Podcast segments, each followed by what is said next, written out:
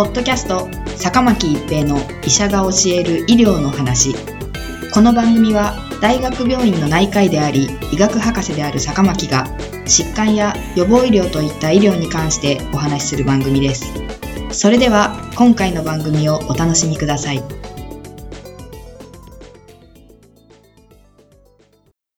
皆さんこんにちは、坂巻一平です。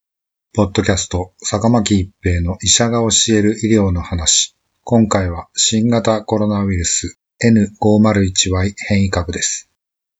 2021年4月現在、関西地域、特に大阪で爆発的な新型コロナウイルス患者の増加が見られ、医療体制は危機的状況に至っています。その要因として N501Y という変異を持つイギリス由来の変異株の増加が関連していると考えられますが、全国的に変異株の増加が見られており、今後の患者数、重症者数の増加が懸念されます。第4波は3週間以上にわたり第3波を大きく上回る速度、規模で急拡大しています。また、重症者も急激に増加し、すでに重症病床数のキャパシティを大きく超えています。これまでの第3波までの傾向と異なる点として、重症化する感染者の割合が高いこと、そして比較的若い年齢層の重症患者が見られることが挙げられます。これらの急激な患者数の増加、感染者のうち重症者の割合の増加、若い世代における重症者の増加は、変異株の拡大が大きく影響していると考えられます。大阪府では新規感染者数のうち2から3割で N501Y 変異を有する変異株かどうかを判定するための PCR 検査が行われています。この変異株 PCR 検査が行われている事例の中で、陽性の占める割合は3月以降急激に増加しており、現在は8割を超えています。つまり、大阪府での新型コロナウイルスは N501 変異株が従来のウイルスに置き換わってきている状況です。現在、国内で検出される N501 変異を持つ変異株の大半は、イギリス由来の変異株であることが分かっており、この変異株は従来の新型コロナウイルスと比較して、実行再生産数、つまり感染力が1.32倍、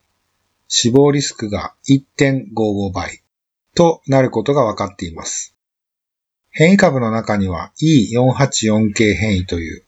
免疫逃避と呼ばれる変異の入った変異株があることも分かっています。この変異株はワクチン効果の低下、再感染のリスクなどが懸念されていますが、N501Y 変異のような感染性増加や重症化との関連は指摘されていません。イギリスでの拡大の状況を見ても、N501Y 変異株が占める割合が1ヶ月ほどで40%から80%に達している地域もあります。この状況が続けば、日本でも N501Y 変異株が主流となり、関西地域のような感染者の急激な拡大、重症者数の増加、若い世代での重症化につながる可能性があります。N501 変異を有する変異株は、現時点では免疫から逃れることのできる E484 系変異を持たないイギリス由来の変異株が大半を占めており、新型コロナウイルスワクチンが有効と考えられます。流行の拡大抑制のためにワクチン接種を進めていく必要がありますが、現状の接種スケジュールでは、この第4波を抑えることは難しいと思われます。結局のところ、私たち一人一人ができることは感染対策の徹底です。できる限り外出を控える。マスクを着用する。3密を避ける。流水や石鹸による手洗いやアルコールによる手指消毒をする。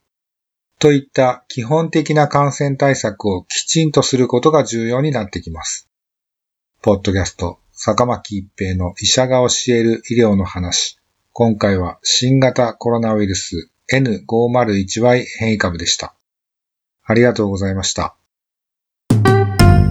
ポッドキャスト坂巻一平の医者が教える医療の話。今回の番組はいかがでしたか？次回の番組もお楽しみに。